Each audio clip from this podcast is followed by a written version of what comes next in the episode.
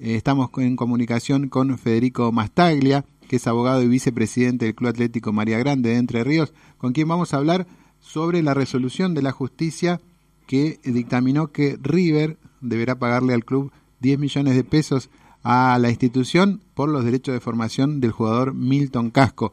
¿Qué tal, Federico? Muy buenos días, Alejandro García y eh, Gustavo Rodríguez. Te saludamos desde la radio de la Unión Nacional de Clubes de Barrio. Hola, ¿qué tal? Buenos días, Alejandro, Gustavo y toda la audiencia. Un gusto. Bueno, igualmente, muchas gracias por esta comunicación y nos estamos, eh, te llamamos porque la verdad que nos parece muy importante esta resolución de la justicia porque es un reconocimiento también al trabajo que realizan los clubes de barrio en la formación de, de los chicos y en este caso como Milton Casco, un jugador de primera división que ha llegado a uno de los clubes más grandes de la Argentina. Eh, decime, ¿cómo fue todo el proceso para lograr esta resolución de la justicia que reconozca los derechos del club? Sí, eh, vos hablas bien, justamente un proceso, una historia que nos ha demandado años, años. Eh, debo corregirte algo, disculpen.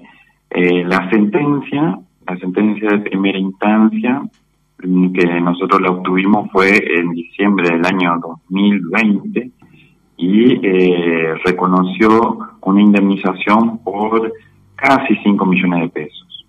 Y es la misma, el mismo monto al cual eh, la sentencia de segunda instancia, que se conoció este febrero de 2022, eh, ratifica ese mismo monto. Yo entiendo de que hay algunos portales eh, de, información que han sumado ya conceptos de interés, es cierto, pero eh, por el momento eso está abierto. O sea, la sentencia que nosotros hemos obtenido eh, es próxima a los 5 millones. Estamos hablando de 4 millones 700 mil y un poquito más de, de peso, eh, a los cuales se le tienen que sumar intereses desde que, que los contratos, eh, digamos, desde que la, los créditos que a nosotros nos competen como club son exigibles, es decir, de un mes después de, de lo, las renovaciones contractuales de Milton con River, una del año 2017 y otra del año 2019. Y respondiendo a, a la consulta, si es un, una historia detrás que, que, si se quiere, específicamente en lo que hace al, reclamo contra River, data del año 2018. En el año 2018, una vez sancionada la, la ley 27.211, eh, nosotros desde la comisión directiva evaluamos la posibilidad de reclamar a, River por los derechos de formación de Milton, encuadrados en lo que entendíamos e interpretábamos de la, de la nueva ley. Estamos hablando de una ley que se sancionó en el año 2000, 2015, que, que a fines del año 2015, en donde se empezaron a, a generar los primeros antecedentes jurisprudenciales, la primera sentencia en favor de algunos clubes del interior, eh, recién en el año 2016, 2017, y bueno, con esos antecedentes nos animamos, como se dice, nos tiramos a la pileta, pero con, con agua. y, y bueno, en principio citamos a River a una audiencia de mediación aquí en Entre Ríos. Eh, existe la mediación previa obligatoria a cualquier reclamo judicial. Eh, no obtuvimos ninguna propuesta de parte de River, así que eh, continuamos con, con el sendero. en principio presentamos una demanda en el año 2019, una demanda que involucraba solamente la renovación contractual de Milton con con River en el año del año 2017. En el transcurso de, del, proceso apareció también la renovación contractual del 2019. Nosotros ampliamos la demanda. Eh, bueno, eh, parte del proceso transcurrió pandemia, en el año 2020, prácticamente con los con mucho del, tiempo cerrado los tribunales y obtuvimos la sentencia favorable, como les decía, eh, de primera instancia en el año 2020, en diciembre del año 2020, a la cual River apeló y bueno, transcurrió la apelación todo el 2021 y en febrero de este año tuvimos la sentencia favorable ratificatoria de la Cámara de Apelaciones de Paraná, eh, eh, eh favorable para Atlético María Grande, por supuesto, y es una sentencia que ya podemos decir eh, está firme, eh, porque River ya pasó el, plazo de, de, la posibilidad de presentar un recurso de apelación e ir a la tercera instancia de la justicia, y bueno, no lo hizo, así que quedó firme. Así que bueno, ahora estamos, eh, todavía no hemos cobrado nada, pero bueno, estamos esperando el plazo de, de digamos, de ejecución, de cumplimiento de, la sentencia, para ir, en caso de que no, no se pague, para ir a, a una ejecución en, eh, eventualmente eh, pero esto también tiene una historia por detrás, que va más allá de 2018. Porque yo vine siguiendo, como abogado, vine siguiendo el, tratamiento de esta ley, la ley 27.211, como eh, el tratamiento también de la ley, de la modificación a la ley nacional de clubes y a la ley nacional del deporte. Y todo esto sirvió en el año 2014, 2015 eh, hemos seguido el proyecto que había presentado en su momento el diputado, el senador Artaza, y después el, proyecto que había presentado Giacone, eh, la diputada Giacone, eh, también con, con muy buen vínculo con el diputado Solana, que representaba la provincia de Entre Ríos, y bueno, siempre tratando de sumar algún alguna mejora para nuestros clubes y con buenas perspectivas que, bueno, hoy, hoy tratamos de ejecutar desde el lugar de dirigente y de, desde el rol también de abogado. Federico, la ley de formación deportiva, la como vos nombraste, la 27211, es muy clara con respecto a los derechos de formación y, a y al periodo que, que abarca a cada jugador y la responsabilidad de cada club. Eh, ¿Cuáles eran los argumentos de River para no hacerse cargo de esta cifra que además, teniendo en cuenta los números que manejan los clubes de primera, es ínfima para las transferencias que ellos y los contratos que, se manejan?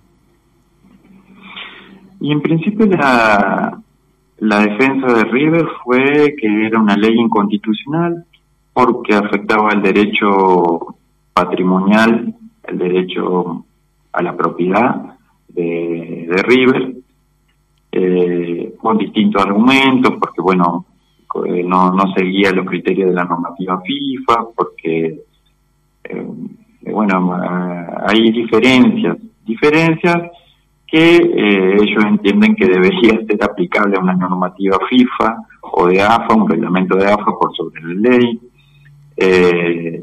también otra de, la, de, la, de los argumentos por los cuales contestó la demanda era eh, que nosotros no, no, éramos formadores de, Milton, a lo cual nosotros tuvimos que probar eh, en base a, informes, a planillas, porque tenemos, teníamos incluso planillas firmadas por Milton como jugador en su momento atlético.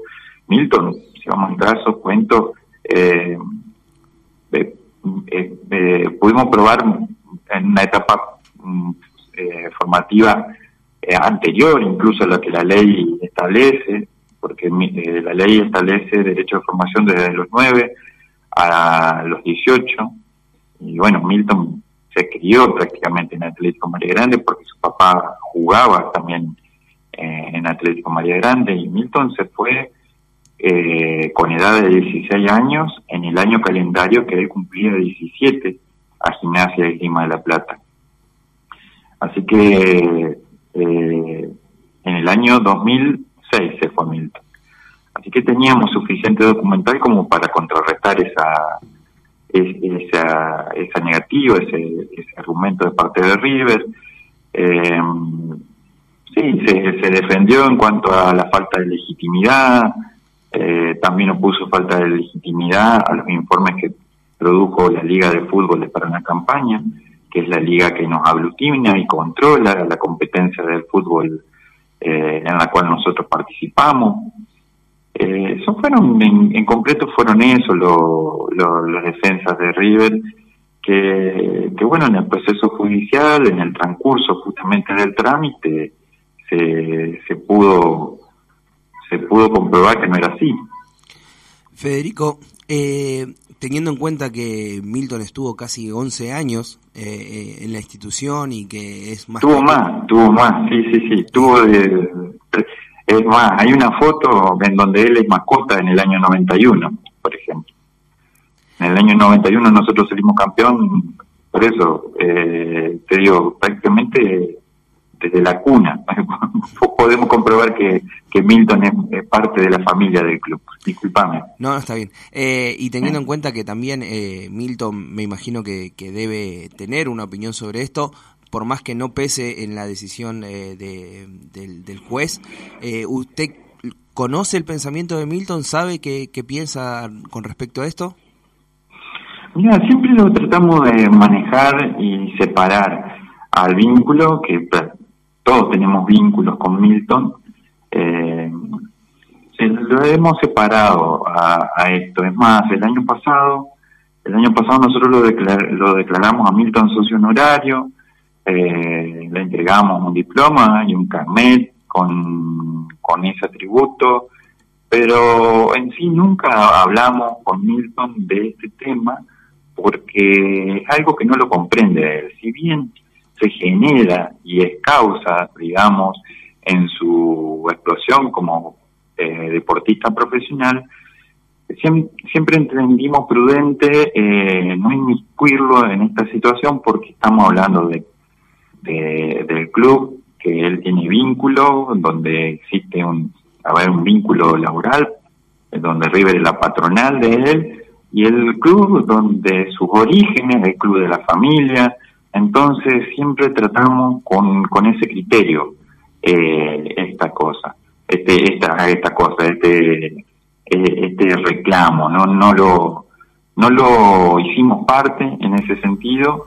Eh, sí, cuando resolvimos, digamos, y avanzamos sobre el asunto, le informamos, pero hasta ahí llegó, digamos, nuestra nuestra a, ver, nuestra vinculación respecto del caso con eh, el protagonista en sí, eh, porque llegó nada más que a una situación de información. Y, y después no, no hablamos más en ese sentido sobre ese asunto. Hablamos un montón de cosas con Milton cada vez que, que, vuelve al pueblo, que él vuelve seguido, todos los, los fines de año él está, eh, participa, eh, en la institución porque vuelve a la institución, juega, se junta en Atlético eh, para jugar con sus amigos al fútbol, al fútbol 5, así que eh, con Milton continúa el vínculo y, digamos esta esta situación tratamos de que no, no la atañe. Eh, y con respecto a los proyectos que está trabajando el club, me imagino que eh, pudimos observar que es un club eh, con muchas actividades. ¿Qué se piensa hacer con, con lo económico en cuanto a, los proyectos del club? Y mira, en su momento, cuando iniciamos el reclamo, lo que calculábamos en dinero que podíamos llegar a, a en este sentido el reclamo, alcanzaba para una cosa. Ahora ese dinero lamentablemente no alcanza para lo que previmos en el año 2018-2019. Y, y esos sueños o proyectos nos tenemos que adecuar a la realidad y nos generan, a ver, la idea es volcarlo a ampliar la infraestructura o a ampliar el el inmueble del club, a agregar otro terreno, pero bueno, no, eh, nos tenemos que adecuar a la realidad y, lamentablemente a lo que proyectábamos en su momento no lo vamos a poder completar. Pero sí la idea es volcarlo en la incorporación de, inmuebles o eventualmente en la ampliación de, infraestructura para el club. Bueno, Federico, muchas gracias por esta comunicación. Esperemos que tengan eh, suerte con este reclamo, que se concrete pronto para que puedan iniciar estas obras que seguramente tanto le hacen falta a la institución y bueno, lo felicitamos por el trabajo y además sirve como, como un precedente para muchos clubes de barrio que están en esta situación y de esta manera para poder defender sus derechos. Eh, muchas gracias por esta comunicación con la radio de la Unión Nacional de Clubes de Barrio. Eh, no, gracias a ustedes por divulgar la actividad de los clubes. Para mí, para mí, para el club, para la gente que represento del club, eh, es un honor salir en, una radio por este estilo, con este estilo. Así que, y ojalá, ojalá se sigan sumando más clubes porque es el ejercicio de, los derechos de, que se merecen los clubes formadores de deportistas.